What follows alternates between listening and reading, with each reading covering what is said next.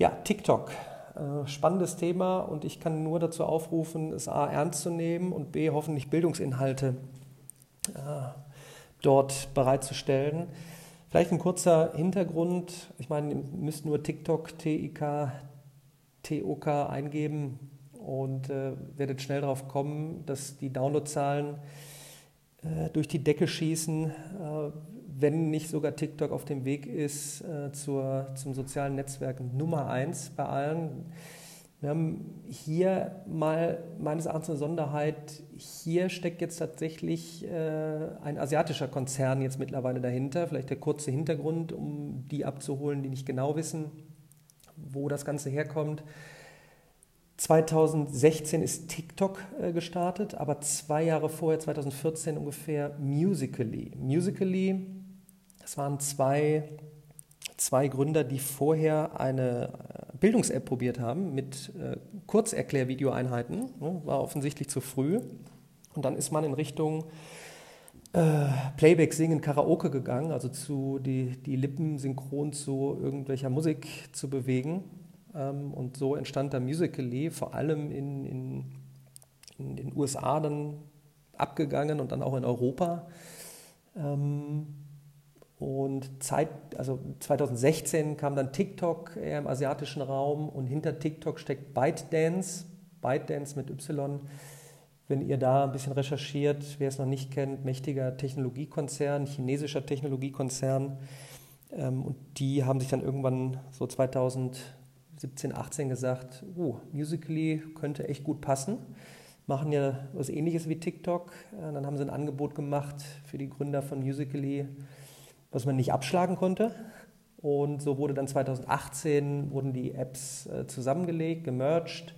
Und es läuft jetzt äh, die komplette, alle User, alle Funktionalitäten unter der App TikTok. Ähm, der Klassiker dann auch wie, äh, du kannst die Videos bearbeiten, Farbfilter, ähm, äh, langsam, schneller, also das, was man so kennt, aber eine unglaubliche Dynamik äh, bei, bei einem sehr jungen Publikum.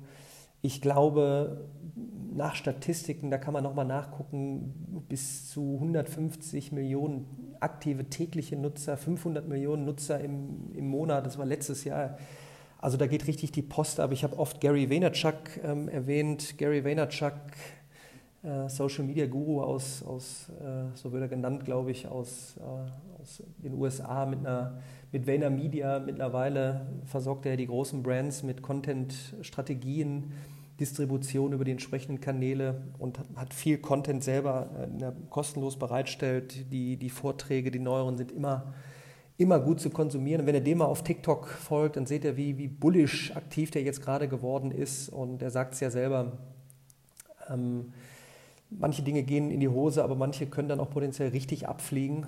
Und ähm, hier ist es jetzt mal so, dass es nicht irgendwie in der westlichen Welt irgendein Konkurrent von Facebook ist, wie Snapchat zu Instagram, wo ich eigentlich durch schnell Copy and Paste äh, alles an Features kopieren kann und selber groß werde. Jetzt, jetzt haben wir noch eine, ich sag mal, asiatische Konkurrenz und die haben auch extrem viel Power und sind schnell und da geht die Luzi richtig ab, wie ich immer sage.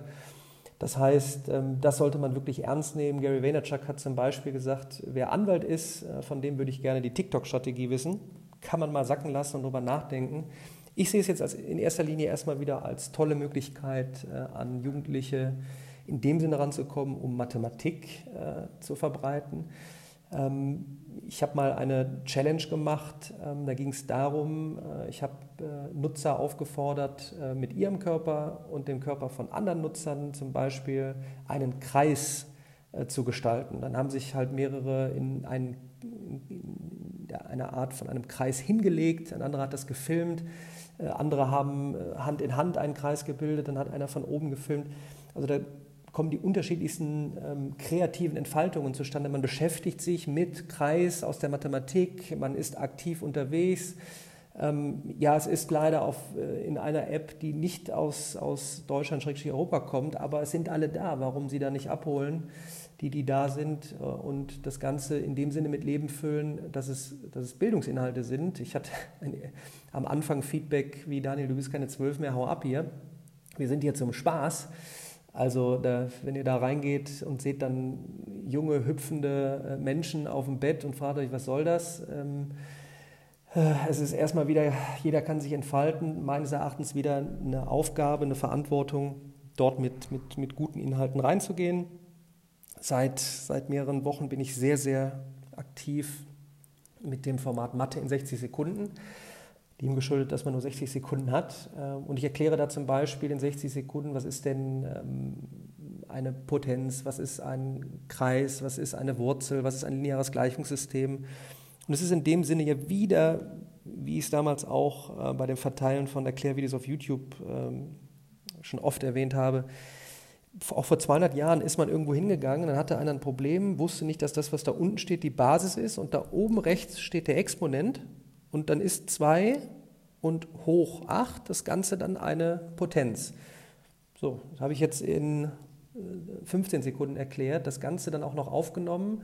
Ich sehe es, äh, ich, es zeigt einer auch noch drauf, wo was ist und das dann auch noch verteilt äh, auf Plattformen, die Hunderttausende bis Millionen erreichen. Für mich ist es eine Bestätigung, dass so ein Video wie Satz des Pythagoras über 500.000 Aufrufe schon hat. Und deshalb gehe ich dort weiter ähm, voran mit, mit Inhalten der, der Mathematik und mache mir Gedanken, was man da drumherum noch schnüren kann. Äh, ich hoffe, jeder da draußen nimmt dieses Netzwerk eben ernst ähm, und geht hoffentlich so vor, dass man es nicht nur ne, für Werbezwecke nutzt, um am Ende des Tages irgendwas zu verkaufen, sondern eigentlich es nutzt, um, um den Nachwuchs dort mit, mit Bildungsinhalten abzuholen. Denn es ist eine ähnliche Reise wie damals, was wird wohl dieses Facebook, was wird wohl dieses Instagram, was wird wohl dieses Snapchat. Ähm, äh, auch hier die nächsten zwei, drei Jahre, wenn es so weitergeht, na, sind wir wahrscheinlich bei einer Milliarde Nutzern immer mehr Ältere äh, sind dabei, ganz viele, praktisch alle nutzen es. Und wenn ihr da draußen jetzt sagt, nein, nein, nein, nein, nein da werde ich niemals äh, dabei sein, gebt dem Ganzen noch zwei, drei Jahre und ähm, es kann genauso gut schief gehen, aber sie machen im Moment sehr viel richtig. Es steckt viel, viel Power dahinter. Ähm, und ich hoffe, ähm, indem ich auch darüber ein bisschen aufkläre, äh, was was das ist für ein Netzwerk, was man für Möglichkeiten hat und dass Bildung eben auch eine, eine große Chance ist, äh, was weiterzugeben. Und dann soll man am Ende natürlich auch dahingehend überlegen, wenn man schon viel weitergibt, was hat man am Ende auch davon?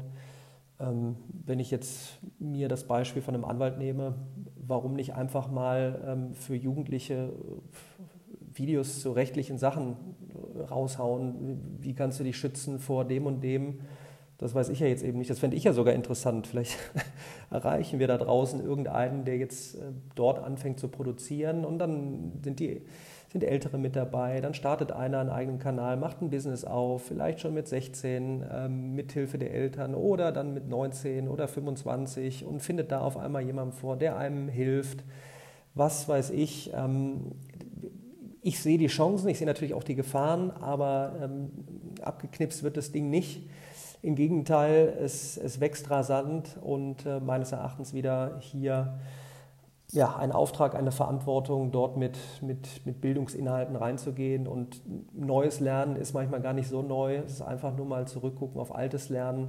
Und wenn es nur mal in 60 Sekunden etwas äh, Erklärtes ist, Erklärtes im Sinne von, wie geht irgendetwas, wie kann ich helfen, äh, wenn es dann auch noch kreativ verpackt ist, umso besser. Ich würde mich freuen und sage bis demnächst.